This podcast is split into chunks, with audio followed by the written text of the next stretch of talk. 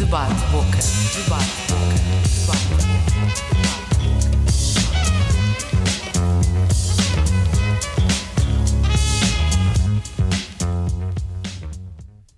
Bem-vindos a mais um Debate Boca. A saúde mental e saúde física são duas vertentes fundamentais e indissociáveis da saúde. Os problemas de saúde mental mais frequentes, de acordo com a Associação de Apoio de Doentes Depressivos e Bipolares, são a ansiedade, mal-estar psicológico ou continuado, depressão, dependência de álcool e drogas, perturbações psicóticas, atraso mental e demência. Estima-se que em cada 100 pessoas, 30 sofram ou venham a sofrer de problemas de saúde mental. O tema deste episódio é saúde mental e comigo, Rita Felizardo, tenho Ana Justo, recém-licenciada em Psicologia pela Universidade Católica, e Ana Batista Oliveira, psicóloga especialista em Psicologia Clínica e da Saúde. Bem-vindas e obrigada por terem aceitado o nosso convite. Sabemos que durante muitos anos a saúde mental foi muito desvalorizada, e se calhar ainda é hoje, mas acham que a pandemia causada pela Covid-19 veio trazer de forma mais séria o assunto para cima da mesa? Sem dúvida, sem dúvida. Acho que de tudo o que de negativo a pandemia trouxe, uh, um dos aspectos que, pelo menos nesse aspecto, conseguimos efetivamente trazer é que a consciencialização sobre o impacto que a saúde mental tem, não só em termos de produtividade, mas sobretudo em termos de bem-estar, acaba por ter, de facto, esta importância. Só, só ressalvar um, um aspecto, porque nós desvalorizamos a saúde mental ao longo de anos e décadas na medida em que não tinha uma face visível, ao passo que agora tem uma face visível. Sempre teve, mas só teve para alguns, e agora acaba por ter uma face visível para todos, em termos de produtividade, em termos de bem-estar, em termos do impacto na família, em termos do impacto Uhum. numa área muito mais alargada. E na verdade, nunca se falou tanto de stress, de burnout, de ansiedade, de depressão, o impacto do- na saúde mental dos aspectos do isolamento ou do distanciamento. Uhum. Portanto, está de facto na ordem do dia e ainda bem. E Ana? Ainda bem mesmo, e acho que a comunicação também veio ajudar bastante nesse aspecto da comunicação social, porque acabou por dar uma grande saliência aos profissionais de saúde, neste caso aos psicólogos também, um, porque era como a Ana estava a dizer, nós passámos durante muito tempo, só para terem uma noção, nunca, a saúde mental nunca foi valorizada como deveria de ser, assim como a física tem sido, a saúde mental também deveria ter sido.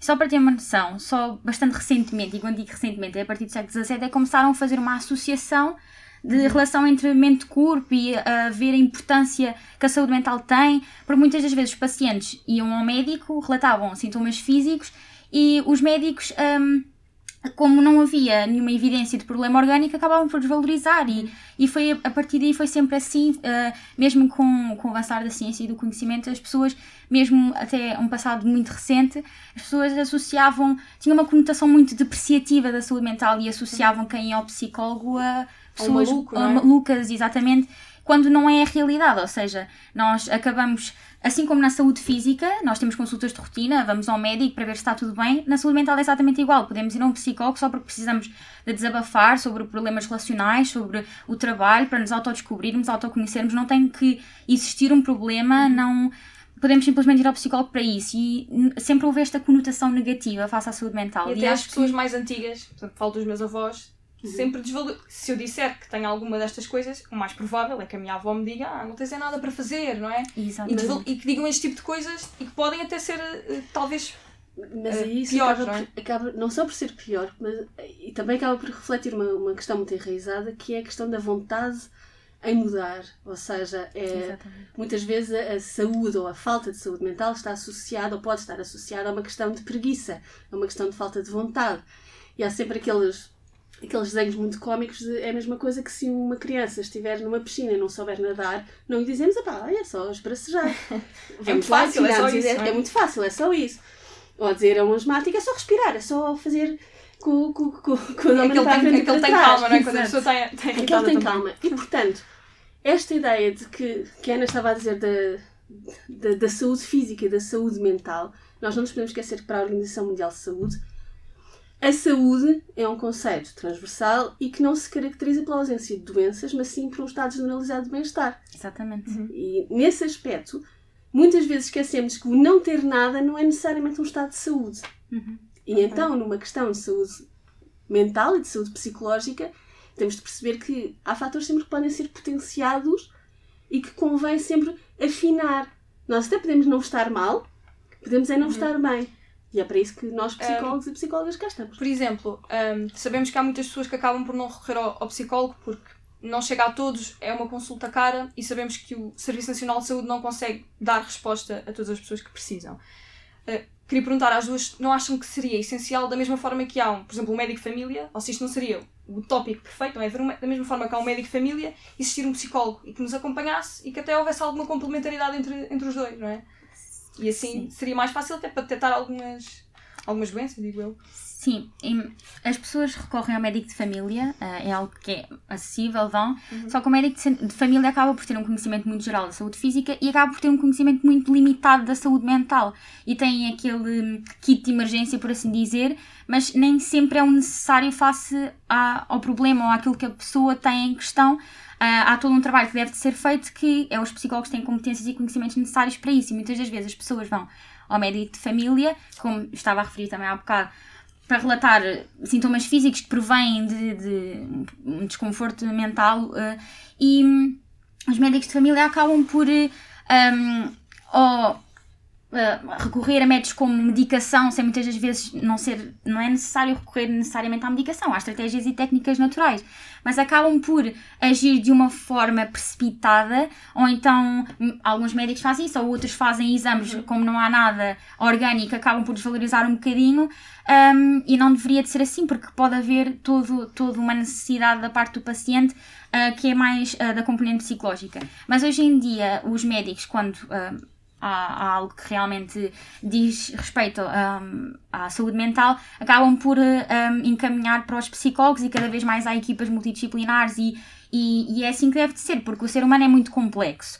E, hum, e se todos os profissionais de saúde trabalharem em conjunto das, das diversas disciplinas, conseguimos, é muito mais benéfico para, para um indivíduo e conseguimos auxiliá-lo de uma melhor forma. E até mesmo em contexto hospitalar, os psicólogos têm um grande papel um, a auxiliar os médicos a- através de formações e tudo para promover a saúde, ou até mesmo para quando é para comunicar ao paciente alguma doença crónica, o que seja, para saberem, terem sensibilidade de como se dirigir ao paciente e, e auxiliar o paciente. Por isso, eu acho que sim, concordo plenamente que ah, nos centros de saúde seja de fácil acesso, estejam, estejam lá psicólogos e assim que possível o médico encaminhar para o psicólogo e, e o paciente ser logo atendido ah, por hum, psicólogos, neste caso no centro de saúde e, e nos hospitais. E, Por exemplo, esta falta de psicólogos, ligados agora à pandemia, onde houve um stress gigante, o desemprego, todos esses problemas, ou seja, foram muito mais nefastos para, para todos nós, pode ter havido aqui eh, muitas pessoas que não aguentaram, que já, já arrastavam problemas há muito tempo, não é? E com a pandemia, não sei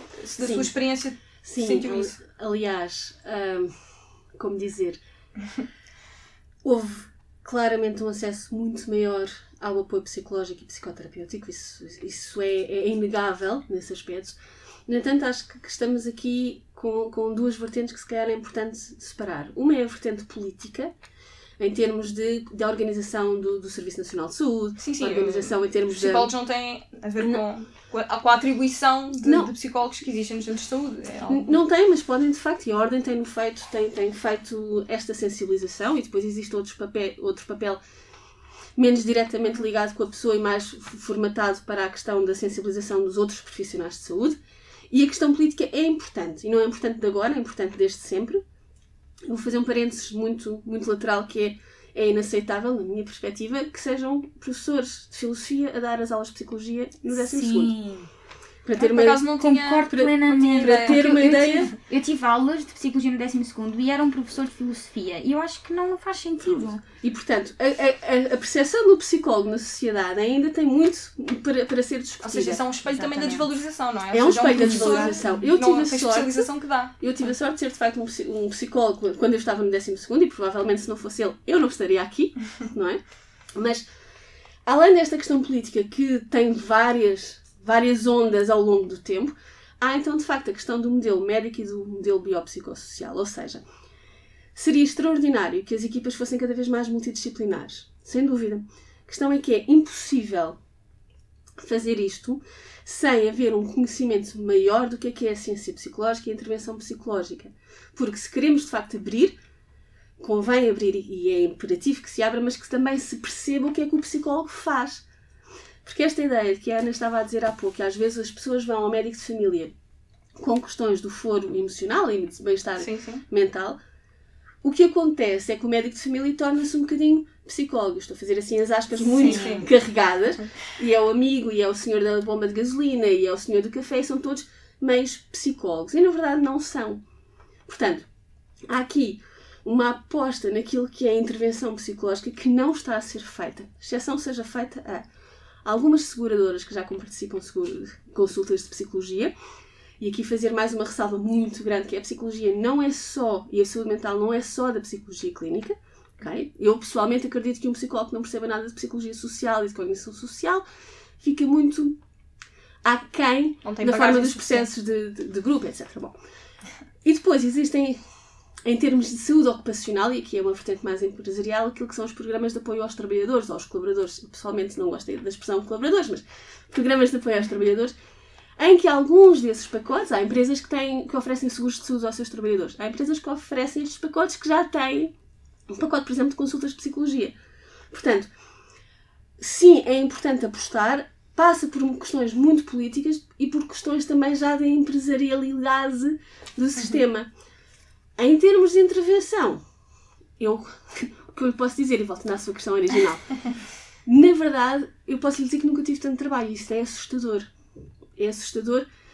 É muito bom, e as pessoas dizem, ah, estás a queixar-te de quê? Tens muito trabalho. Pois, mas isto é um trabalho Pois sim. que é, que é exigente.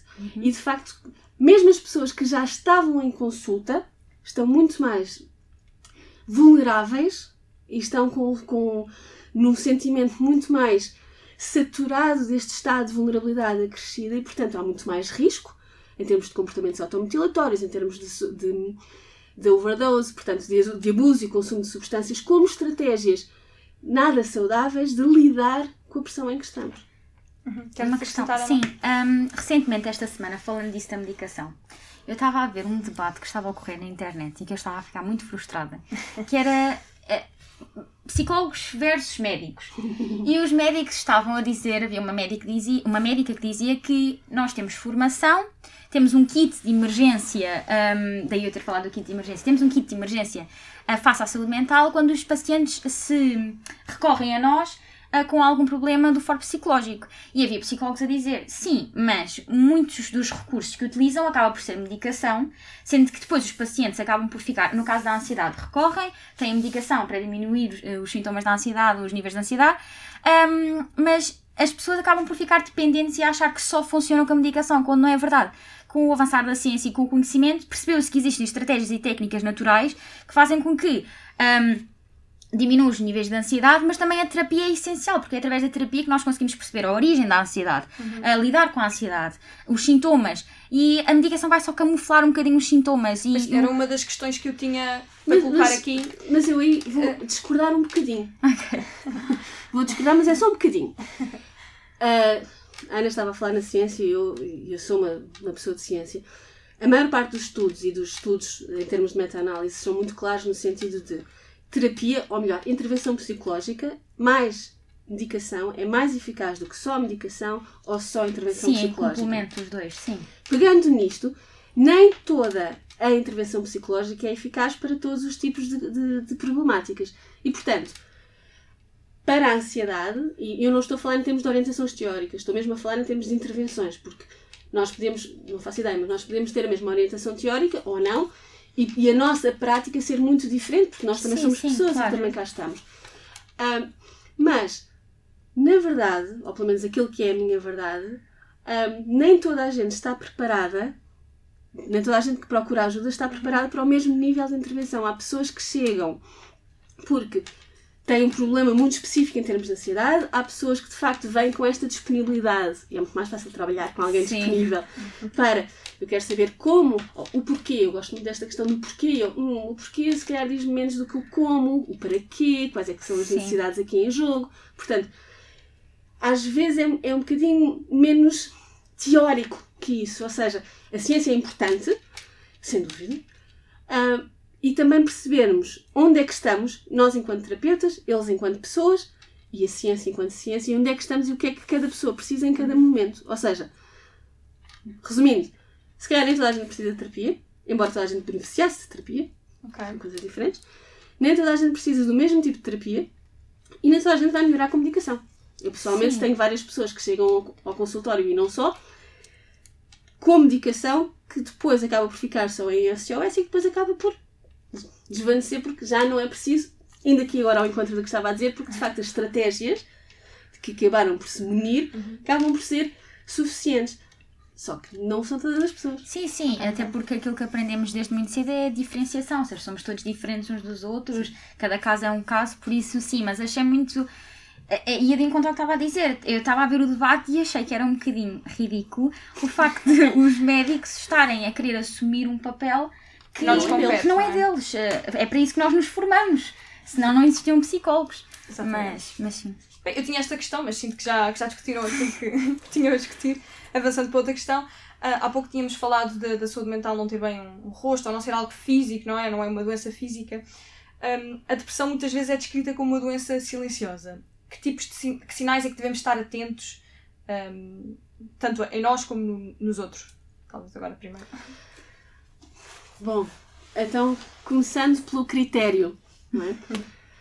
No DSM, ou na, na CID-10, ou CID-11 agora, mas no DSM, que são assim as bíblias dos diagnósticos, ahm, e aqui se calhar diferenciar entre um estado depressivo e uma depressão, e mesmo a depressão em si, em termos nosológicos, há vários, há vários tipos. Há uma depressão major, há uma depressão minor, há uma, há uma perturba- perturbação ciclotímica, portanto, Ok. mesmo o termo depressão é um guarda-chuva muito, É muito, muito grande. Mas mesmo nestas questões de diagnóstico, não há critério A, B, C, D, E e tens de fazer estes cheques todos. Não, ou seja, o que há existe. Tem de haver uma estabilidade ao longo do tempo, tipicamente entre 3 a 6 meses, e depois uma espécie de leque de escolha. Destes vários diagnósticos, há que ter pelo menos 5 dos 8 possíveis, por exemplo, durante um, um X período de tempo. E daí muitas vezes nós acharmos que depressão é estar triste em excesso e pode não ser. Pode não dormir, pode ser não dormir, pode ser estar mais irritável, pode ser estar mais isolado, pode sim ser, e é muito frequente, estar mais triste. Sobretudo, e aqui um aspecto que me parece particularmente importante, que é a incapacidade ou a dificuldade de sentir prazer. E não estou a falar de prazer sexual, estou a falar de prazer, alegria, Coisas Em Sim, coisas, coisas que habitualmente havia prazer. Agora, o problema, e depois passo, passo a Ana, é que muitas vezes os termos da ciência psicológica passaram para os termos do senso comum. E termos como ansiedade, depressão, stress, etc. Acabam por ser entidades que para nós têm um significado muito preciso e para o resto do mundo Tem um sentido mais lato, não é? tem um sentido mais lato. E isso às vezes pode ser perigoso. Ok. Ahm, pronto, complementando assim um bocadinho e falando assim, pronto, de, desse leque de sintomas mais em concreto, ahm, é muito aquilo que a Ana estava a dizer. Ah, pode haver pessoas que têm. ah, pode não, em princípio, ahm, é pessoas que têm uma tristeza ah, muito subjetiva, ou seja, ahm, dizer ah, não me sinto, sinto-me triste ou sinto-me vazio, é a anedonia, que é aquilo que a Ana estava a dizer, a falta de sentir prazer em coisas que antes lhe davam muito prazer, ou seja, adorava ir ao parque, agora já não, não gosto de ir ao, de ir ao parque. Também pode ser eh, insónias, ah, que acaba, por, acabam por não conseguir dormir, ou hiperinsónias. Ahm, podem ganhar peso ou perder peso de uma forma muito excessiva que, que dá logo para perceber. E depois, du- duas coisas que, que também ah, fui percebendo ao longo do tempo é que acabam por ser muito autocríticos, excessivamente. Ou seja, criticam-se muito, muito mesmo. Culpabilizam-se? Culpabilizam-se também muito de forma excessiva e, e conseguimos notar hum, através, através desses, desses sintomas, vou passar a palavra à Ana, Hum, mas conseguimos notar através desses, desses sintomas e hum, entre, entre outros, mas, mas sim, o- os, os dois mais comuns são a tristeza subjetiva e a anedonia, e depois os outros também podem vir eh, por acréscimo e, e surgir, e devemos de estar atentos, atentos a isso. Relativamente à irritabilidade, hum, isso, isso são sintomas que hum, conseguimos observar muito nas crianças e adolescentes, ou seja, enquanto que nos adultos é mais aquela tristeza subjetiva, nas crianças e nos adolescentes é mais a irritabilidade. Por isso, se hum, tivermos em contato com uma criança, com um adolescente que esteja muito, que se irrite facilmente, muito frustrado com, com, com tudo, é algo que devemos de averiguar e que ter atenção, porque pode haver uma origem para, para aqueles comportamentos e não é só acharmos que é falta de educação ou o que seja, não, pode haver algo por detrás Que justifique, que justifique, exato, hum, aqueles comportamentos. E daqui, complementando aquilo que a Ana estava a dizer, é porque de facto das crianças e dos adolescentes a regulação emocional é, muito, é ainda muito precoce, não é? Portanto, não há Exatamente. capacidade de verbalizar e de sentir esta tristeza. Só pegar uma coisa que a Ana estava a dizer e que é, que é essencial, a questão da hipercrítica. Há uma, uma teoria que, que de facto apresenta a tríade cognitiva da depressão como essencial, ou seja, ter uma imagem negativa de mim própria, dos outros e do futuro. E, portanto, uma coisa são sintomas que nós podemos ver, tipo a questão do peso, a questão da irritabilidade. Mas lá está, e voltando àquela questão dos médicos e àquela questão da saúde mental. Um terapeuta, um psicólogo sabe, à partida saberá, tem uma- um esquema sobre como é que de facto a depressão age na nossa forma de pensar e sentir. E esta tríade cognitiva é um desses elementos. Que possivelmente, para o resto do mundo, para, os- para os médicos, para o- pessoas que não são especialistas em saúde mental, é possível que passe ao lado. Exatamente. Não é Portanto, e tão daqui fácil. fazendo esta, esta ponte com aquilo que estávamos a dizer antes. Ou, ou seja, uma coisa são os sintomas visíveis e observáveis, outra coisa é depois a forma de processar e de regular as emoções que ficam mais já no domínio do especialista. Exatamente. Eu queria ainda perguntar, ou seja, eh, se eu sei que alguém tem depressão, o que é que eu devo evitar dizer ou fazer? Ou que coisas é que eu devo também dizer? Porque às vezes não há esta preocupação ou não somos ensinados hum, a lidar com o outro e a ter atenção ao que dizer e o que não dizer. Que tipo de coisas é que devemos não dizer, por exemplo? Ah, Basicamente, ah, basicamente, para já, se nós notamos que conhecemos alguém que possui estes sintomas do, do quadro depressivo, acho que deveríamos de tentar ao máximo que essa pessoa procurasse ajuda de, de- de um profissional de saúde, de um psicólogo, ah, mais especificamente. Ahm, mas também seria essencial que, antes de mais, mostrar a nossa presença, mostrar eh, que estamos ali prontos a ouvir, eh, sem qualquer tipo de julgamento, mostrar o máximo de, empa- de empatia e de, e de presença. Um, e para além disso, como estávamos a falar e muito bem, eh, estas pessoas, não é, este, tipo de pessoas que têm este quadro depressivo acabam por um, ter uma autocrítica muito excessiva e, e um julgamento muito grande um, para consigo mesmas. Por isso, eh, quando às vezes, um, isto acontece muito e eu tenho, tenho conhecimento mesmo com adolescentes, quando às vezes os pais dizem: Ah, o teu quarto está todo desarrumado, não arrumas o quarto. um, Está sempre não, assim. Exato, és um preguiçoso, não, não sais da cama. Ah, pessoas que, que possuem um quadro depressivo são pessoas que elas já estão a tentar ao máximo. O que para nós parece mínimo, para elas é o máximo. Ah, ah, Custa muito, não é? Exato, custa é muito. Então, ahm, e depois, ao dizerem este tipo de coisas de ah, és um preguiçoso, não fazes nada, isto só faz com que elas se culpem mais e se critiquem mais elas próprias de algo que, que não, não é possível para elas, não, não conseguem. Uhum. Um, por exemplo, também dizerem coisas do género: Ah, mas eh, tu tens tudo para ter uma vida, vida é ótima, perfeita, não é? Ah, quer dizer, em comparação com, com o sujeito tal, tens uma vida maravilhosa. A pessoa vai se culpar por não estar a, a viver essa vida tão maravilhosa que Até porque dizem. nós não sabemos a vida dos outros, não é? Exatamente. As pessoas mostram. A pessoa vai se culpar por não estar a, a- realmente vai pensar, ok, eu tenho uma vida boa em comparação, porque é que eu não. Porque é que eu estou assim? A Não sei o quê. Exato. Ainda vou Vai- ficar pior. é? Exato, e vai, e vai se culpar por, por não estar a viver a, a- a sua vida, mas é algo que não consegue controlar. O que parece para nós mínimo já é o máximo, está a tentar ao máximo. Há aqui, há aqui alguns aspectos que, que a Ana está a tocar e que me parecem muito importantes. Um deles é hum, esta ideia do não estejas assim. Voltamos àquela ideia do uma pessoa está muito com, com- fora d'água, é só esbracejar, É só nadar, é é só só nadar, nadar. como se fosse muito simples e como se fosse culpa da pessoa. E culpa é um conceito altamente paralisante e nada produtivo. Uma coisa é responsabilidade, outra coisa é culpa, não é? Portanto, não estejas assim, porquê é que estás assim, para que é que estás assim, é só fazeres isto, aquilo ou aquilo outro. Comigo é muito pior. São sempre este tipo de abordagens que são muitas vezes bem intencionadas, porque é como do género, estamos a dar-te um abanão e, portanto, a dar-te esta oportunidade e não servem para absolutamente nada, a não ser para a pessoa ficar ainda mais refém do seu estado depressivo. O que fazer era espetacular se houvesse uma fórmula e nós ficávamos sem trabalho. Portanto, o que eu posso dizer nesse sentido é não é tanto o que dizer, mas o como estar e a presença que podemos estar. Ou seja, se calhar mais o escutar e o ouvir e o estar disponível.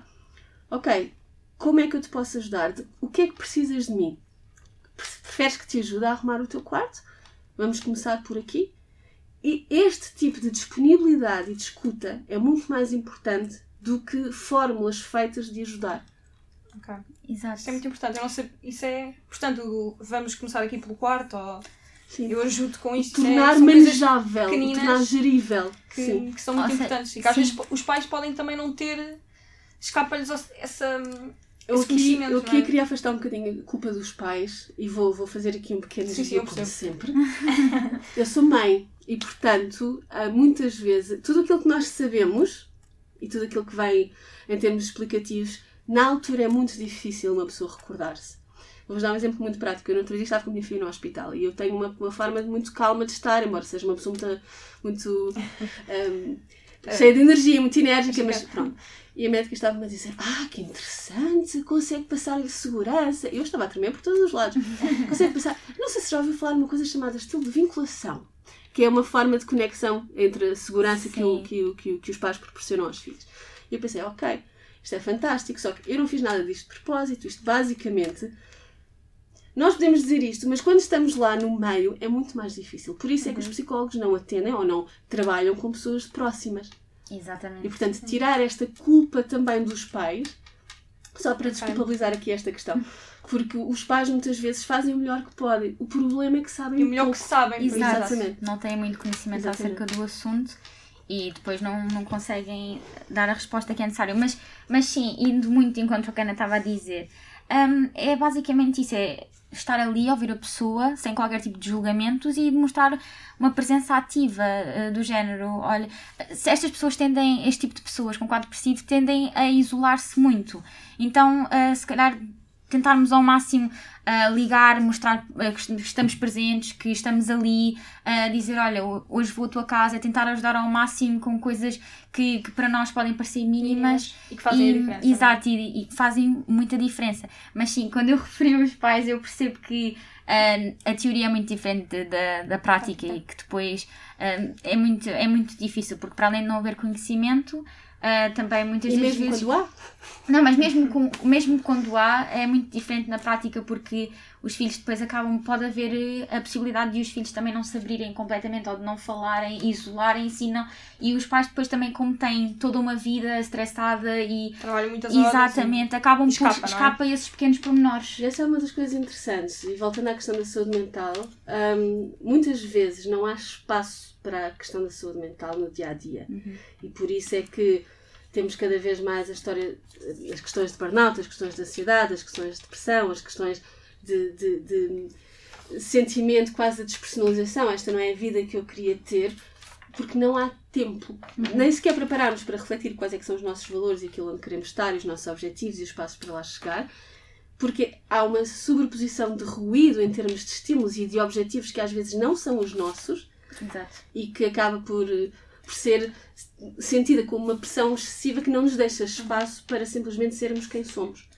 Aliás, eu tenho aqui dados da, de 2016 da Associação de Psicologia Ocupacional que Uhum. apontam que 17,3% dos portugueses trabalham em burnout. E eu tinha aqui uma pergunta um bocadinho exótica para fazer, um, que é, se calhar, em vez de questionarmos, podemos questionar também o funcionamento das empresas, não é? Mas mais do que isso, um, uh, ou seja, o facto de o capitalismo não é também, se calhar um bocadinho exótica a pergunta, estou aberta também que me contradigam, mas uh, estarmos a trabalhar e sermos quase descartáveis numa empresa, ou seja, não estás bem, não Muda-te. interessa, há outro que faz o mesmo trabalho que tu, Exatamente. isto depois não há aqui, ou seja, a saúde mental é posta de parte porque há valores mais altos que se levantam e que são mais importantes e há esta, esta ideia, coisa de não é, ser é- importante. é a não é? ideia do número, não é? A ideia de eu ser um número, ser carne para canhão, ser alguém que executa tarefas em vez de ser uma pessoa inteira, com características, qualidades, etc. A questão aqui, além de ser essa, além de ser uma ferocidade do capitalismo, também é esta questão das necessidades que as pessoas passam. Porque a maior parte das pessoas, se pudesse ter escolha, em termos de trabalho, por exemplo, em termos de Sim. emprego, em termos de empregabilidade, provavelmente não estaria onde está. Grande parte dos portugueses está insatisfeito no seu local de trabalho. E nós aprendemos desde pequeninos que se não estás bem, mudas. Na verdade, a maior parte das pessoas sente que não pode mudar porque está depois nesta roda gigante de casa, carro, todas aquelas prioridades que podem ser muito importantes para alguns, para outros não serão tanto, não é? E portanto, a forma do capitalismo feroz, como estava a dizer, funciona porque há necessidade. Porque se não houvesse, é aquela ideia do, da contrapredação. se os, se os, que existe na biologia.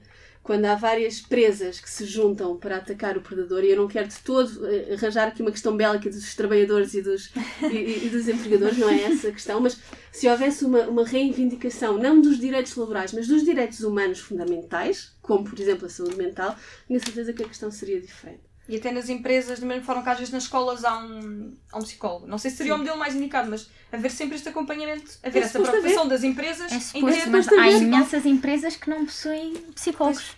Eu tenho conhecimento de muitas empresas que não possuem psicólogos e, e é algo que é essencial, que deveria de existir. Era aquilo que estavas a dizer.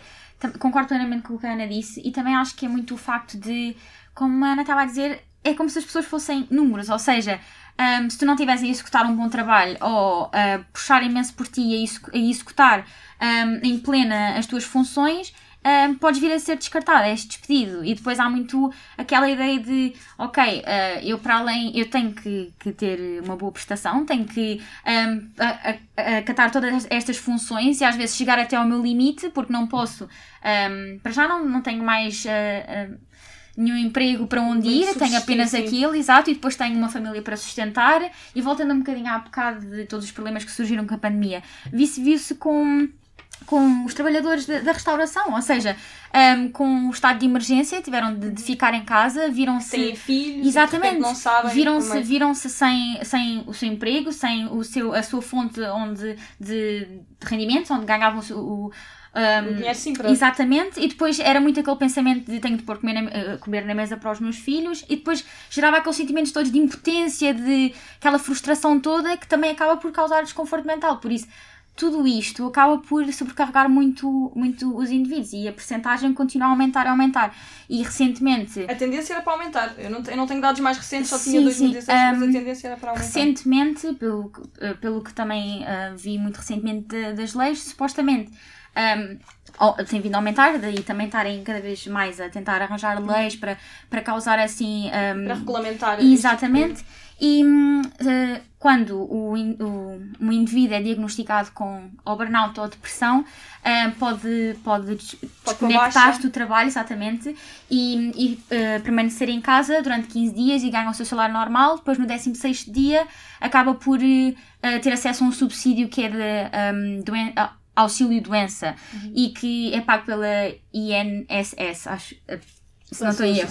Sim, Social. e acabam por ter acesso a este subsídio e por ficar em casa porque querem assegurar o bem-estar e a saúde. Mas eh, nunca, com este, com este tipo de, de sistema à volta das organizações e sem também um acompanhamento, acompanhamento de psicólogos também nas organizações, nunca, por mais, isto vai continuar sempre a, a existir. E eu acho que deveria também de existir, hum, na minha opinião, e esta agora é a minha opinião, deveria de, de se ter mais em conta no sentido de fazer mais contratações. Ou seja, muitas das vezes nós vemos um indivíduo numa empresa que acarreta muitas funções ao mesmo tempo, muitas tarefas, e se nós conseguíssemos dar trabalho a mais pessoas e dividir de forma hum, equilibrada as funções por todos, poderia não existir uma sobrecarga tão grande, até porque depois as pessoas têm muitas funções, muitas horas de trabalho, passam pouco tempo com a de entrega, família. não é? Mas Exato, isso, passam isso muito foi exatamente como a América recuperou da Segunda Grande Guerra. Ou seja, foi precisamente a reduzir os turnos de trabalho para contratar mais pessoas e, portanto, que pudessem es- investir nos, nos seus próprios bens de produção própria. Foi exatamente assim que os Até Estados porque- Unidos saíram da, da, Exato. da- Eu até da queria acrescentar uma coisa, nós sendo três, estarmos aqui três mulheres, ou seja, a mulher para além de trabalhar, não estou a dizer que, claro que é uma generalização, há homens sim. que fazem outro Ainda tipo coisas, os cuidam filhos, dos casa. filhos, têm que arrumar coisas em casa e limpar e às vezes, e acredito que É muita a coisa. maior parte das mulheres Mas tenham ainda... Finalizando só a minha Sim, linha de raciocínio. um, basicamente, depois de tudo isto, têm tantas tarefas, tantas horas de trabalho e depois passam pouco tempo com a família, aumenta o sentimento de culpa- culpabilidade porque não estão com a família e não, não estão a viver uma vida que gostariam. É uma bola de neve, não é? Exato, e acaba por ser uma bola de neve, por isso eu acho que deveria realmente existir este sistema de contratarem mais pessoas, a diminuírem os horários de trabalho, para as pessoas também terem a oportunidade de viver para além, de, para além do trabalho. E, e também de uma, uma ideia que acho que seria muito interessante era haver a, a rotação de, de tarefas, ou seja, as pessoas não estarem sempre com a mesma tarefa, todos terem conhecimento acerca de todas as tarefas que têm que, ser, têm que se desempenhar na empresa e haver esta rotação para depois, de mês a mês, ah, rotarem as tarefas, cada um fazer uma coisa diferente num mês e no outro, para depois aumentar também o interesse, a motivação e a produtividade da própria empresa e todos saem a ganhar um bocadinho com. Eu, eu estou a ouvir aquilo que se faz no meu local de trabalho, porque além de dar consultas, depois trabalho como, como coordenadora clínica no- numa, numa empresa que, se- que basicamente só contrata psicólogos. E, portanto, pelo menos em Portugal. E, portanto, é exatamente isso que nós fazemos, precisamente porque sabemos que, o- que o burnout está mesmo ali ao lado Exato. e o tipo de intervenção que nós fazemos neste sítio em particular é muita intervenção em crise e sabemos como é que a intervenção em crise pode ser e é isso que nós fazemos, damos tarefas diferentes todos os meses. Só voltar aqui um bocadinho atrás, porque hum, estávamos a falar na questão das empresas, estava a pensar, houve há, um ano, há, um- há alguns anos, não muitos e eu não sei precisar qual, a ACT tinha, a Autoridade para as Condições de Trabalho, tinha um tema que era a avaliação dos riscos psicossociais. A Ordem disponibilizou ferramentas nesse sentido, portanto, imensa publicidade, imensa. uh, uh, Sim, deu-se a portanto, imenso ruído acerca disso e em termos práticos, Não aconteceu nada. ou seja, Exato. lá está, temos aqui esta questão, e eu volto a esta palavra, exótica ou não, é, é também uma questão de política, não é? Porque contratar mais pessoas, a ideia é espetacular, exceto para os, trabalha- para os empregadores que têm de pagar mais segurança social, mais Exato. isto, mais aquilo, mais aquilo outro, mais... E voltando só mais um bocadinho para fechar o que estávamos a dizer há pouco, é- são estas pessoas em burnout que depois vão para casa, estão pouquíssimo tempo com o filho, e qual é que é a disponibilidade que há para se outro membro da família, se estas pessoas já estão em burnout, Exato. terem disponibilidade para reconhecer no outro, estar com o outro, Que o outro também que, não o, está que bem. o outro também não está bem. Exatamente. Portanto, isto é claramente uma. Isto é outra forma da pandemia. Exato. isto tudo- é outra pandemia, sem dúvida. Está tudo interligado, exatamente. Para além de- dos, eh, dos trabalhadores, os estudantes universitários e não só, são também submetidos a muito stress, um, a entregas de trabalhos e tudo isso. Um, se existem tantos estudantes com ansiedade, com, com níveis de stress tão grandes, se também não seria de considerar, e talvez aqui tocando novamente na parte política, de reestruturar o ensino e a forma, desde o início até ao fim, eh, falando de cargas horárias, até a forma como são avaliados os alunos, se isso não seria essencial começar desde o princípio, desde quando se é criança e, e partir daí. Aí é uma. É uma grande pergunta. É uma grande pergunta porque tem várias coisas. Vamos cá começar nos, nos universitários e depois andar para trás. É preciso, eu pelo menos acho, é preciso dar um grande, uma grande salva de palmas àquilo que é feito aos serviços de apoio psicológico nas universidades. Ponto número um. A coordenação dos serviços de apoio psicológicos, quer na, Universidade de Lisboa, quer no técnico, que tem sido de facto algo, em termos técnico-científicos, excelente. E portanto isto tem de ficar assente. Se a forma de, de avaliação, se a forma curricular é a mais adequada, depende daquilo que estamos a tentar formar. Estamos a tentar formar espírito crítico, estamos a tentar formar eh, eh, literalmente debitadores de matéria. É que depende, mas também, e aqui vou ser um bocadinho advogada do diabo, faz muita confusão, e agora descendo nos níveis de ensino, aquelas pedagogias do ensinar a aprender. Eu acho que existem conteúdos que têm de ser ensinados de uma forma de conteúdo, não é? Ok. E depois existem conteúdos que, que já, já fomentam mais outra forma de espírito crítico e de ensinar a aprender. Para mim, é, eu diria inaceitável, mas pronto, eu sou uma pessoa de polémicas, um miúdo de 10 anos não sabia quem foi o primeiro rei de Portugal.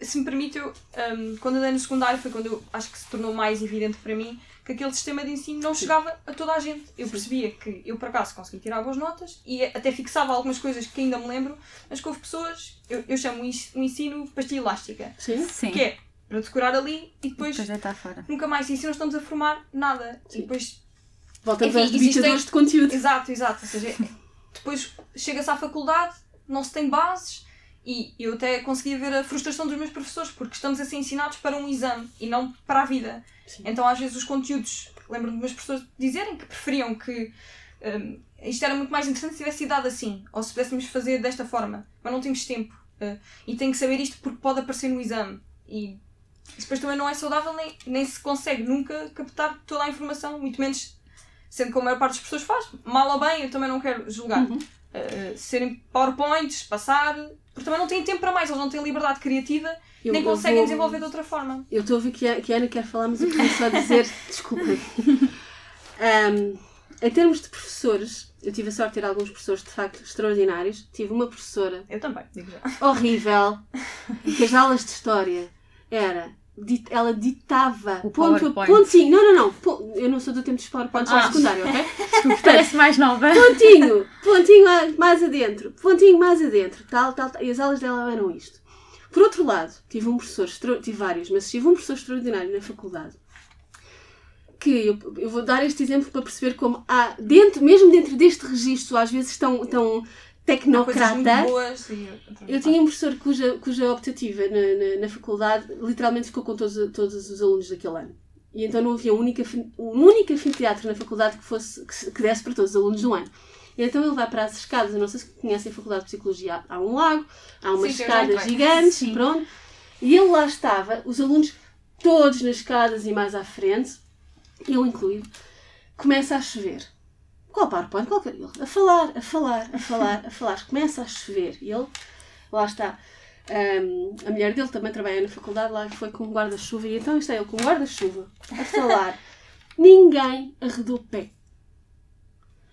Se me, se me perguntar o que é que saiu nos exames, não faço a mais pálida ideia. Se me perguntar o que é que aprendeu com esta, nesta cadeira, tanta coisa.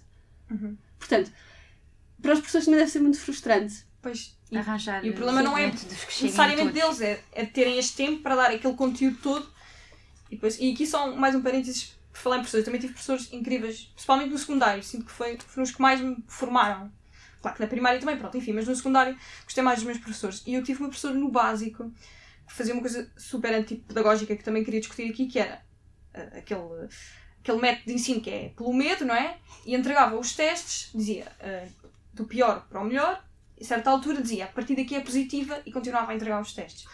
Ou seja, nós nunca lhe respondíamos, tínhamos, eu lembro-me da minha turma nem sequer fazer apresentações orais com ela, faziam dois ou três, porque tínhamos tanto medo dela. Isto, isto não pode nunca acontecer, tem que haver sanções, tem que, tem que dizer a estas pessoas que não pode ser assim. Pronto, e era algo que eu queria também desabafar como, como estudante. Sim, até permitem. porque isso acaba por marcar as pessoas que passam por esse tipo de experiências e, e acabam por moldá-las também um bocadinho para o futuro. Ou seja, hum, quando nós vivemos essa experiência, então quando somos mu- muito novos, ou então nem precisamos ser assim relativamente muito novos, mas vivemos este tipo de experiências, vai ter impacto na nossa autoestima, na nossa ansiedade, na forma como nos vamos dirigir no futuro ao outro. Porque se vocês tinham até medo de abrir a boca com ela, depois a partir daí pode, ter- pode ter moldado determinadas pessoas para que começassem a ser mais inseguras e deixassem de falar em determinadas situações, até mesmo no futuro com outras pessoas, devido a essa experiência que tiveram com ela. Por isso eu acho que os professores têm que ter consciência e, e, e perceber que a forma como eles se dirigem e a forma, como, a forma de estar deles tem muito impacto na nossa formação, tanto académica como pessoal, então que têm que terem atenção e sensibilidade que que, que, que são figuras que estão ali à nossa frente e que vamos absorver ah, muito conhecimento, mas também pessoal nosso, que nos vai ajudar a moldar quem nós somos e que tem que ter esse cuidado e atenção. Relativamente àquilo que eu queria, queria dizer ao bocado, era que ahm, eu acho que é, é, é muito difícil e vendo por tudo que, tudo que temos vivido, ah, como estudantes, toda- todas fomos, ah, eu acho que tem de haver uma reestruturação sim, mas eu acho que vai sempre ser muito difícil para os professores, porque é muito difícil chegar a todo lado. Ou, ou, ou se consegue perceber com o passar do tempo hum, a forma como ah, hum, os alunos percebem melhor e dividi-los pelas turmas, tendo em conta a forma como conseguem adquirir conhecimento, uns que consigam mais pela Recordando parte teórica. costumam ter 30 alunos no secundário. Exato, mas é muito Difícil, difícil, é? perceber, exato, era isso que eu estava a dizer, é muito difícil perceber o que é que cada aluno, qual é a melhor forma de, de ensinar, tendo em conta a face de cada aluno, é, é muito difícil. Mas aquilo que estavas a dizer eu acho que é muito interessante, que é o facto de, para mim deve, tem de haver mais comunicação entre os professores, coisa que não há, que é o facto de colocarem as apresentações todas numa semana, ou os testes todos numa semana, e nós termos aquele curto espaço de tempo Uhum. para já, hum, a forma como aprendemos ao longo do, do tempo hum, não nos auxilia. E depois é aquele método de pastilha elástica, como disseste, de termos que turbar rápido para os exames e o facto de serem todos em cima uns dos outros também vai aumentar imenso ah, os nossos níveis de ansiedade. E, e eu acho que os testes não são a melhor forma de avaliar, ou seja, ou apenas os testes. Eu percebo que os professores nos tenham que avaliar ou que tenham que avaliar uh, os indivíduos para, para perceber quem é que, uh, quem é que sabe, quem, é que sabe mesmo, quem é conhecimento. não sabe. Exato. Mas eu acho que um, os testes, há, há muitos fatores envolvidos quando estamos a realizar um teste. Há o ambiente, há muitos distratores, ah, os níveis de ansiedade também pode provocar bloqueios e as pessoas podem realmente saber ah, aquilo que acerca da matéria, mas não ter um bom desempenho e depois serem rotulados como tu não sabes. Eu acho que não devia de ser assim, até porque nós mesmo eu ainda não tenho a parte prática, mas a parte de- das avaliações psicológicas, quando se tem que aplicar algum teste e aplicamos o teste, não é só apenas pelo teste que vamos conseguir diagnosticar uma pessoa, precisamos de todo, é todo, envolve todo um processo, por isso eu acho que deveria de existir mais formas de avaliar os alunos ao longo do tempo e não só os testes, formas mais dinâmicas.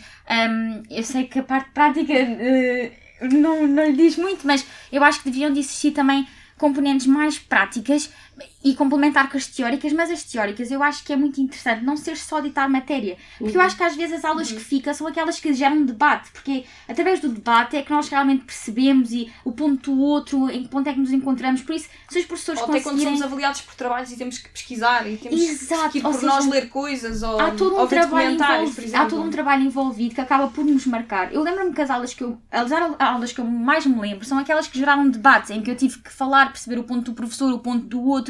E todo este debate acaba por nos marcar, porque nós ficamos com uma referência daquele dia, daquilo que aprendemos. Por isso eu acho que deviam de, de aprender ah, formas mais dinâmicas, ah, mais in- criativas de, de dar as aulas, não ser só aquele sentar, ouvir, robôs, met- metam na cabeça a parte teórica. Sai para o exame, é? Exato. Isto. E deve- porque é com, com este processo, ao longo do tempo, nós vamos adquirindo ah, conhecimento. É quando há todas estas coisas criativas que temos que fazer, é que vamos abs- absorvendo. Também é muito pela prática. Ah, percebo que tem que existir a parte teórica, mas ah, acho que a componente prática também é essencial. E depois é muito isso, é o facto das avaliações serem todas ali à mistura, quando poderia haver ao longo do tempo há várias avaliações e não dar tanta importância ao exame final do género. É isto ou chumbam. Não, ah, Ou, pode testes haver mesmo, uma. a percentagem, às vezes, dos testes são Exato, 80, pode haver uma 70, avaliação constante e os professores devem de comunicar mais entre si e perceber, olha, se vais fazer o teste nessa semana, eu faço na outra. Tem que haver esta sensibilidade para perceber que os alunos não são robôs, não são máquinas. E uma coisa Nem que. os professores. Nem os E professores. professores muitas Exatamente. vezes têm milhentas turmas para gerir. Eu, não- eu só estou a fazer Sim, um sim, bocadinho da jogada Sim, não, não, e é, é verdade. porque- Nós vamos ver os horários dos professores. Os horários e, é- aquilo que são os conteúdos programáticos e aquilo que, é- que são as exigências para um professor. Sim, e, sim. E, é, e é- e é- e é completamente insano. Só, só pegar numa coisa que se calhar acaba por traduzir, e e eu aqui, isto vai soar de uma forma extremamente arrogante, peço imensa desculpa, mas eu, eu gostei muito de estudar e continuo a estudar. Eu acho que nos meus 40 anos, houve, a partir dos 5, houve pá, aí um ano que eu não estudei, portanto foi assim. Pronto.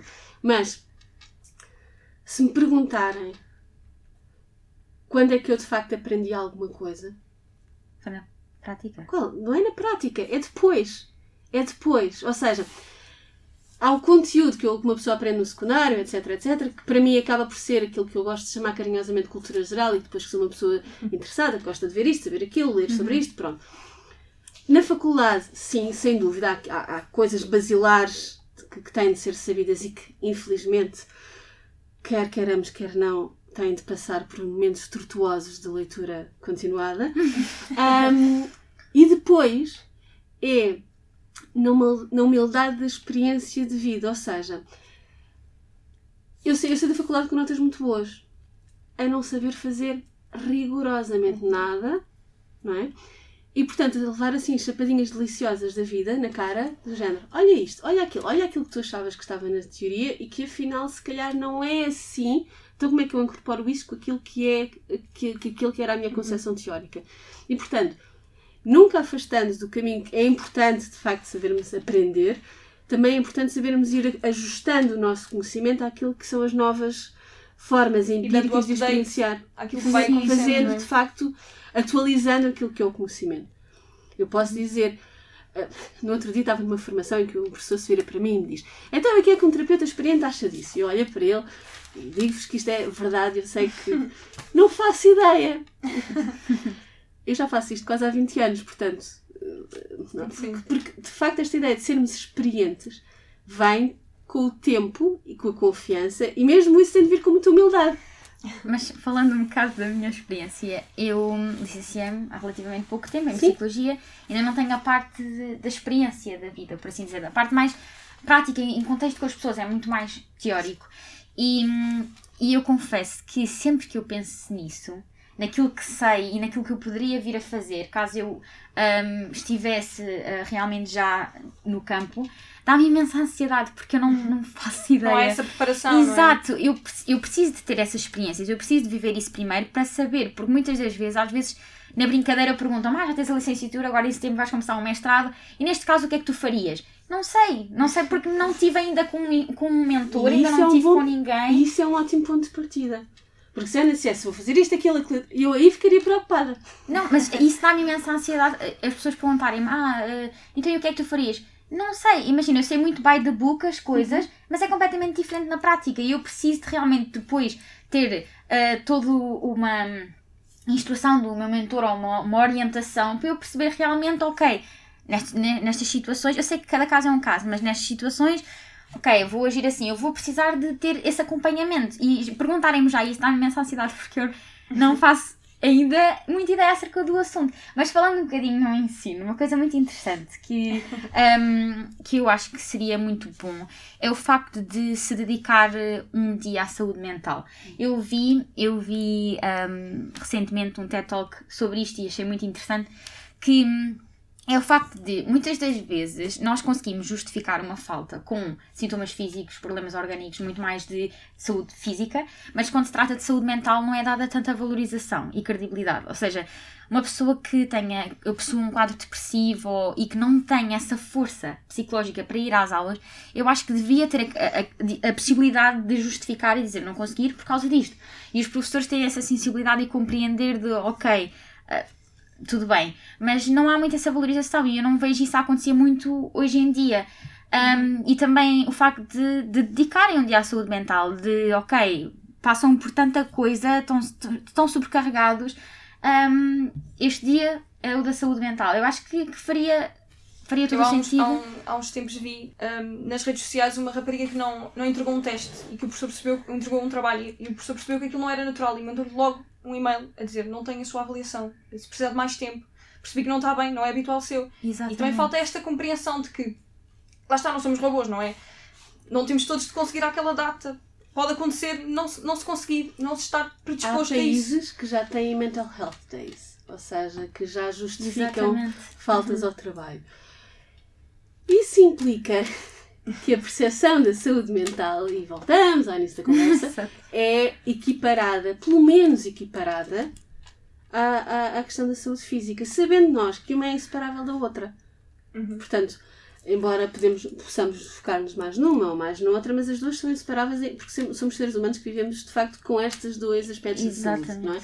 Mas existem países onde, onde isso já acontece. A questão de haver já saúde ocupacional e haver cada vez mais promoção da saúde mental nas escolas, com imensos progr- programas de competências, de regulação emocional, etc., acaba por ser interessante. Não sei é se estão focados no ensino ou nas crianças. Ou seja, uma coisa é darmos estratégias às crianças, eh, mindfulness para crianças, estratégias de regulação emocional, programas de competências, de, de, de- até para, para a redução da, iniciação aos consumos, etc. Outra coisa é ah, mudar o ensino em si. Que imagino que seja uma coisa que, se- embora necessária, imagino que seja muito mais difícil porque é um dominó. Sim, sim, demora muito tempo, é? Mas isso, isso que estava a dizer está tudo interligado e, e volta ao início da conversa, que é o facto de, sim, a saúde mental ainda é muito desvalorizada e nota-se nestas, nestas pequenas coisas em comparação com outros países ou com atrasados estamos aqui em Portugal e também o facto de agora. Ainda bem que já há esta saliência e, e esta importância aos, aos psicólogos, que também foi dado muito pela comunicação social, porque aquilo que a Rita estava a dizer há bocado sobre ah, os idosos continu- ah, não terem Desvalorizarem muito. desvalorizarem. sei. Os idosos são pessoas que veem muitas notícias e se nas notícias, que é algo que vêem, que têm acesso, for transmitido este conhecimento, tipo de coisas, exato, o é? conhecimento muda mentalidades. Por isso, se eu acho que o conhecimento muda mentalidades, é, é a minha opinião. E eu acho que se, através da comunicação social, se falar mais dos psicólogos, ah, mais informação sobre as competências, os conhecimentos, a importância dos psicólogos, eu acho que isto pode vir a mudar mentalidades, as pessoas a normalizar e a perceber que a saúde mental é muito importante e que, e que se deve ter, ter em conta a mesma. Com alguma seletividade. Por exemplo, uh, na RTP2 está a passar um programa extraordinário de Gabriela Moita que é o Impaciência do Coração. Onde é um programa que tem o patrocínio da Ordem dos Psicólogos, portanto, os temas que são debatidos são temas que são analisados com o rigor da ciência psicológica. Façamos uma sondagem de quantas pessoas é que já ouviram falar disto, e eu acredito que seja um redondo Pois. zero ponto qualquer coisa da população. Perguntemos quantos é que ouvem os psicólogos que são comentadores dos reality shows ou dos programas assim, assado. Parece, sem querer que seja Sim. mais E pessoas. isto é assustador, porque estas são as ferramentas de difusão do conhecimento psicológico. E, portanto, quer sejam programas casamenteiros ou programas de nanny finders ou programas de seja o que for, um psicólogo, quando vai fazer uma comunicação, tem uma responsabilidade acrescida. E aqui eu não, não estou de todo a criticar os meus colegas, cada um faz o que acha melhor e dentro daquilo que é o código deontológico, mas na verdade há um aproveitamento, se calhar, quer por parte dos psicólogos que se expõem dessa forma, quer por parte das, das produtoras, das, das formas de comunicação, em de facto ter aqui um aval de alguém que vai, com uma bola de cristal espetacular, adivinhar quem é que fica bem emparelhado com quem. Pois, que agora é Sim. mais um programa.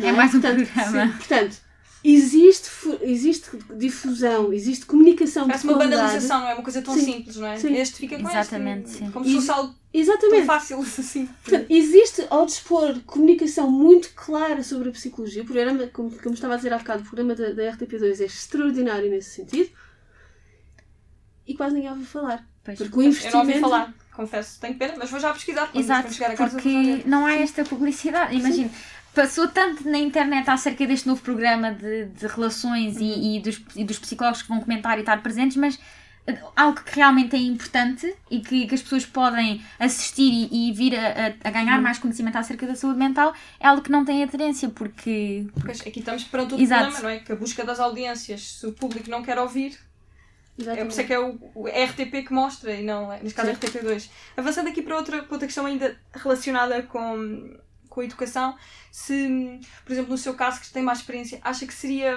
eh, essencial que nós, desde crianças, fôssemos ensinados a lidar com a frustração, eh, a lidar com a rejeição, eh, com este tipo de coisas sempre Eu diria que é a- essencial. Ok.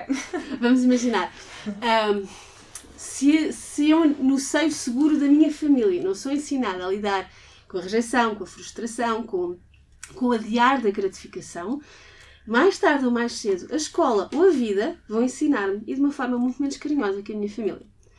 Existe um conceito psi- na psicologia do desenvolvimento, mas não só, que é o da mãe suficientemente boa. E aqui podíamos dizer o pai suficientemente bom, ou então generalizar para a família suficientemente boa, que é aquela que, além de proporcionar as necessidades básicas, e aqui não só em termos fisiológicos, também em termos de, de carinho, de afeto, de, de necessidades psicológicas, também ensina a frustração. Ou seja, que a criança se tem de regular e procurar estratégias alternativas face a essa mesma frustração.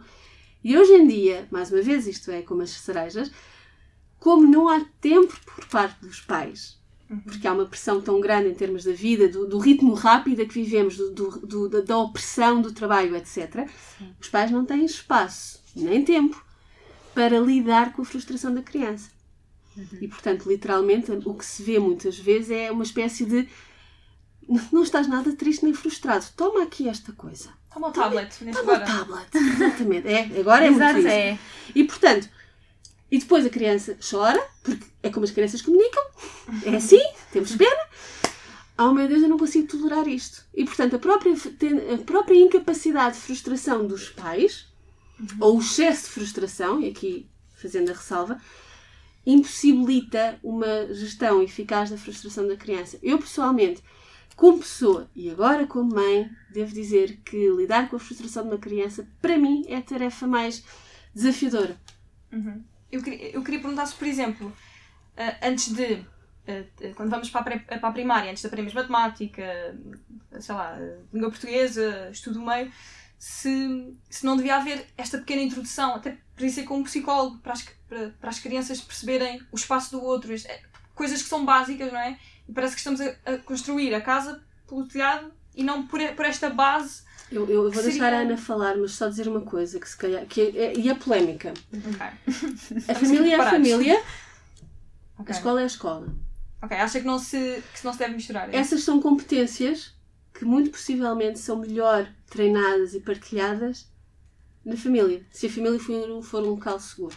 Porque são as primeiras interações que modelam o, o meu espaço e o espaço do outro. Mas eu tenho uma questão. E quando falha em casa, Isso é outra a questão. a escola poderia ter esse, esse papel, por exemplo, como Depende- tem noutras. depende- depende da falha.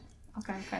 Um, relativamente a esse assunto, um, concordo com a, Ana, com a Ana no sentido em que um, nós vamos adquirindo as emoções muito cedo, quando somos crianças, e a, figura de vinculação, os nossos pais, é que nos um, ensinam, uh, tu estás a sentir isto, uh, e a lidar com, com as mesmas. Mas também vai muito de encontro uh, ao que a Ana disse, que é estamos absorvidos por mil e uma coisa na nossa vida e eu não sou mãe, mas imagino que seja muito difícil, para além de tudo, o que se nós já achamos que é tudo muito complicado e não temos nem o triplo das coisas que, que uma mãe tem de fazer, imagino que seja mesmo muito, muito difícil. E acho que não, não é que a escola tenha que, que, que ensinar a lidar com estas emoções, mas na escola, a escola é um macrosistema da, da criança e eu acho que é um contexto onde surgem muitos desafios, que surgem novas emoções, eh, por exemplo, a competitividade, como aquilo que estávamos a dizer há pouco. O facto dos professores dividirem em grupinhos, o grupinho dos maus e o grupinho dos bons. Quem tem muitas boas notas é os bons, são valorizados. Os maus, portas-te mal, tens comportamentos adequados, és mau. Tens más notas, és mau. Muitas das vezes as crian- estas crianças com comportamentos adequados podem, vir a- podem ter problemas ah, no contexto familiar e, e há uma origem para aqueles comportamentos. Ou, ou crianças que não estão a ter um desempenho tão bom na- nas aulas ou nos testes ou o que seja, são crianças que têm. ahm, ah, dificuldades de aprendizagem. E às vezes eu percebo que seja muito difícil para os professores e não estou a culpar os professores, mas devia de se tentar. Aquilo que a escola tem de fazer não é. ahm, ah, como- não é o papel dos pais, não é o papel dos pais, mas é, é do género perceber a origem daqueles comportamentos, perceber o que é que está a deixar a criança frustrada e tentar ao, mais- ao máximo ter a sensibilidade de, de transmitir segurança, de transmitir confiança, de hum, é a minha opinião de tu consegues, tu não és menos que ninguém, tens capacidades para isto, transmitir esta confiança e esta segurança de que, que, de que a criança é, é, é capaz de, de realizar as coisas e não tanto de aprender a lidar as emoções, com as emoções, que esse já seria mais o papel dos pais. E uma coisa não exclui a outra. Ou seja, o facto de eu, eu achar que há determinados comportamentos que são modelados na família não exclui que não houvesse uma grande. E existem programas de competências de relação emo- emocional, etc., que na escola têm outro tipo de aplicabilidade. E, para terminar, esta ideia de que é espetacular quando a escola envolve os pais e os pais se sentem envolvidos pela Exatamente. escola. Nem a escola é um depósito de crianças, nem os pais são os responsáveis por toda a educação Exato. e todos os, mais, os males do mundo da criança. Portanto, é importante que haja esta interação.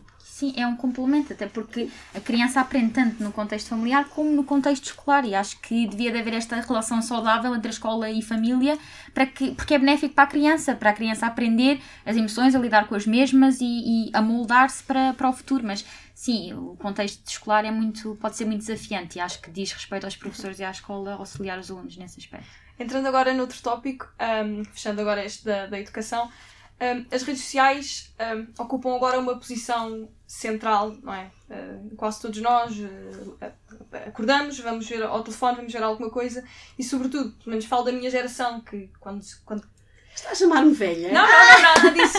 Mas ah, eu acho que comecei a ter Facebook e, e essas redes sociais muito cedo, em comparação com os meus pais, por exemplo, que, que depois terá ah, outros problemas. Ou seja, esta obsessão que eu também senti em, em- em- em ter likes ou, ou ter números, ou, isto depois é prejudicial e, e afeta depois a socialização para além de, do ecrã, não é? Como, como nos relacionamos com os outros. O que é que se Exatamente. pode fazer ou que tipo de práticas devemos ter nas redes sociais, por exemplo, para, não sei se desvalorizar, mas...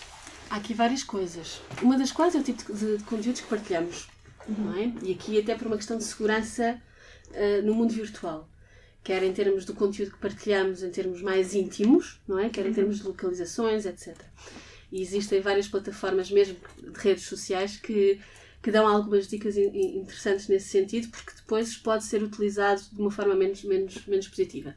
Mas indo para o lado mais da saúde mental, acho que é importante, sobretudo, perceber que rede- as redes sociais são uma alternativa complementar, mas não substituta, daquilo que é o comportamento de interação social.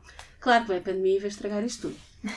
Mas, na verdade, e nós sabemos isto, cada vez mais os jovens têm uma ansiedade social muito mais generalizada, precisamente porque é muito mais fácil sermos outra pessoa na rede social do que sermos quem somos. E portanto, se é muito mais fácil, é muito mais fácil ser outra pessoa do que propriamente trabalhar naquilo que sou, que, nas, nas dificuldades que eu tenho no mundo real.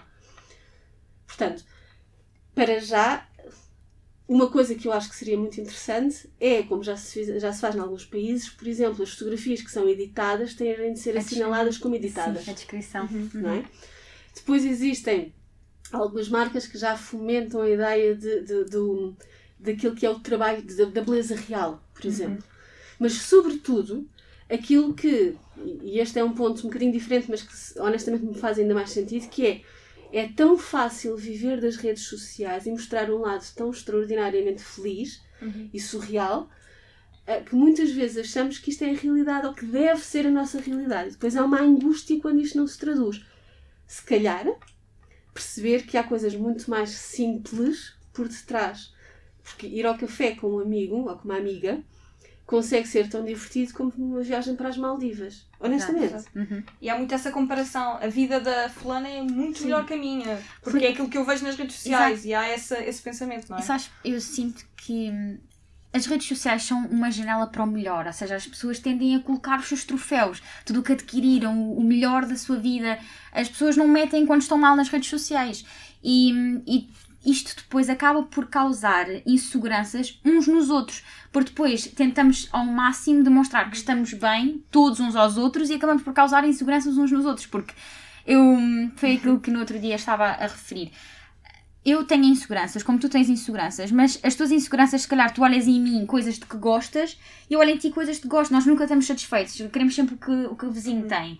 E, e depois, como há todo este realismo, ah, as pessoas acabam por hum, haver tanto desconforto ah, mental face a isto, porque depois começam a pensar: ok. hum, a vida dela é maravilhosa, a minha, A não, minha é, não é. ah, e estou aqui e, e, e fiz para merecer isto, não é? Porque é que ela tem Exatamente. mais que eu. e depois faça aquilo que também estávamos a falar, pensamento muito rapidinho, faça aquilo que estávamos a falar de ahm, nas redes sociais, depois as pessoas acabarem por ser uma pessoa ou viver uma realidade que, que não é a realidade, ahm, as pessoas acabam por perder muito a sua identidade, que é do género, acabam por virar um produto. Uhum.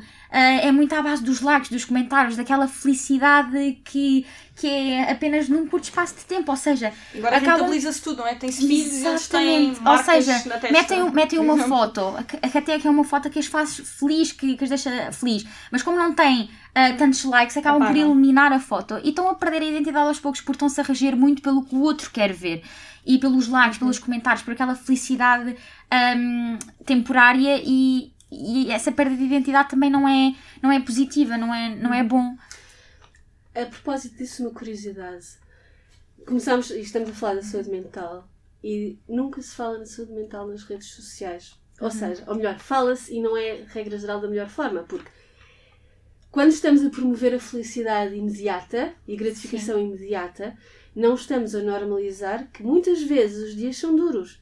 Podem ter momentos mais fáceis, podem ter momentos mais difíceis, e é normal. Eu detesto a palavra normal, eu acho que é natural que de facto existem momentos melhores, momentos piores. E se as redes sociais só capturam de facto este, este lado mais mágico e cheio de perlim colorido. pim estou-me a lembrar que quando Pedro Lima se suicidou, ah, passado pouco tempo o Marco fez um, quando estava na rádio comercial, fez um, um, um disclosure ah, de, quando, de uma altura em que ele não estava ah, propriamente assim tão bem que procurou ajuda. E é, im- é impressionante a quantidade de reações que houve a esta, a esta revelação do Nuno Marco. Porque a quantidade de gente que procurou ajuda naquele momento, levada pela revelação do, do Marco, foi uma coisa extra, foi, foi extraordinária. Do género, ok, este tipo que parece que está sempre a fazer piadas, também precisou de ajuda. Eu tive pessoas que me procuraram precisamente por causa disto. Andava a bater com a cabeça na parede há não sei quanto tempo, aconteceu isto, sucedeu-se isto, e eu acho que afinal também preciso de ajuda. Haver uma partilha sincera, não é? Exatamente. Porque foi uma partilha sincera, não ofuscada pelos holofotes dos likes. Uhum. O que acontece muito, que era um parênteses que eu queria fazer. Agora, há muito esta coisa de ser relatable nas redes sociais para que o outro, as pessoas se vejam em mim. E depois fez o oposto, que é, ah não, eu também tenho um dia mau, mas depois mostram coisas, ou seja, romanti... não, é, não foi, foi quase uh, comercializar isso. Ai, olha, hoje estou tão mal, vejam que eu estou tão mal, mas quase não de uma forma honesta, era para, para que os outros vissem, ah não, tenham pena de mim, vejam que eu também sou como vocês, quase para criar uma empatia e não, não foi honesto. E eu acho que parece que não há solução, há sempre alguém que faz sempre. hum, As redes sociais não forma- servem para a Ah. honestidade. Pois também é verdade. As redes sociais servem para conseguirmos. Eu acho que há um lado benéfico aqui, que é para conseguirmos fazer uma escolha entre nós do que é que queremos mostrar ao outro. Para mim, a grande questão e a grande dificuldade é quando essas são as únicas escolhas que temos. É mais isso. Porque não há nada. É, é, é, é, é, é perfeitamente admissível que eu escolha que, fo- que fotografias é que ponho no Facebook, no Instagram, seja o que for. Mas que isso não seja a minha vida. Ok, Exato. Faz, sen- sim, faz sentido, não é? não é? Que haja. Que a minha vida não seja em torno do que vou publicar. Exatamente. Mas sabes, uma coisa que não sei se isto agora também vai. Agora também gostei muito da palavra controvérsia, então vou dizer, não sei se a minha opinião vai ser controversa, mas hum, eu percebo que agora até possam. Há pessoas que podem fazer isso e romantizar e, e colocar essas fotos para ser relatable. Mas o que interessa ao final do dia é que consigam ajudar alguém, percebes? Às vezes, ah, nem olho, às vezes eu nem fico muito a pensar às vezes eu olho para, elas, para essas pessoas, para essas pessoas e não fico a pensar, ah, estás a só dizer isso para likes. Não, eu fico a pensar, ok, podes ter feito isso por likes, mas pelo menos podes ter conseguido influenciar alguém e ajudar alguém a procurar ajuda Ok. que precisava. Ou então agora, fa- falou-se na parte da saúde mental, falando um bocadinho na parte da autoestima. Hum, agora cada vez mais se vê raparigas a falar abertamente do, do peso e a mostrar eh, vídeos de, com a barriga sentadas ou o que, Que é uma seja. questão de posição. Exatamente, e, ou então a diferente. falarem de coisas perfeitamente normais como pelos e, e tudo que é algo que nós parece que, que escondemos ou que temos medo de falar sobre o assunto. não é? Exato, e cada vez mais se vê raparigas a falar abertamente sobre o assunto para que não se sintam, ah, as outras raparigas ah, Uhum. não se sintam sozinhas e que os rapazes é igual, também têm inseguranças. E ah, a sociedade criou estes padrões de os rapazes têm que ser super musculados, as raparigas têm que ser super magras, ahm, ou que ter aquelas curvas. ou- há muitos estudos sobre isto tipo que, de- sim, tipo de apesar beleza, das é? raparigas, apesar do sexo feminino ser eh, em vários estudos apresentar eh, menor autoestima em comparação com os rapazes, os rapazes também têm muitas inseguranças e é mais com o facto de não serem musculados ou pronto. E há todo, todo estes padrões que são criados quando ahm, não deveria de ser discutido, porque a beleza é muito subjetiva, tu podes achar bonito, eu posso não achar, é, não devia de ser discutido, mas estou a gostar bastante de ver nas redes sociais as raparigas a, a chegarem-se à frente e os rapazes a falar sobre as inseguranças, a mostrar o seu, o seu corpo, aquilo que quiserem, querem mostrar, só para ajudar o próximo, acho que, acho que esse nível de entreajuda e de... Aí concordo, sim. Acho que isso é, é muito bom. A Sara e- Sampaio fez um vídeo onde se colocava mais Sim. relaxada e via Exato. Mudava totalmente do que estar a pousar para a fotografia. Sim. Isso é importante Uma também. das 10 TED Talks mais vistas de todo o tempo ah, é. Não me lembro do, do nome da, da rapariga, mas é uma modelo a falar. Um, e é extraordinariamente interessante porque ela começa a falar e a dizer: Bom, este é o meu trabalho, porque na verdade eu tenho esta altura, tenho estas medidas e as pessoas pensam que eu não consigo pensar. E de facto, uma das coisas que ela faz é revelar alguns dos, dos segredos fantásticos daquelas fotografias que parece que estão em movimento e que estão Sim, tipo sim. 3 horas ali a fazer os mesmos gestos. E na verdade, nesse aspecto, eu, eu, eu concordo com a Ana, é muito interessante. Agora, a minha questão, e aqui voltamos a- ao, ao, ao, ovo e à galinha, hum, é de facto um registro de autoajuda, é um registro de autoaceitação, é um registro de humanização, ou seja, se sim, então extraordinário, se não é uma perversão daquilo que é suposto. E às vezes, é- é, eu às vezes vejo, vejo aqueles, eh, porque pronto, mas as pessoas, as pessoas são curiosas, aqueles influenciadores ou influenciadoras que entram naquele registro de vejam a minha barriga gigante. E é assim uma finura que parece. Pronto. Exato, exato. E eu penso, ok, isto, lá, lá está, está- isto é, é o outro extremo, é o ser relatable. Eu também sou uma pessoa extremamente humana, tenho aqui uma barriga que parece um Exato. grão de açúcar.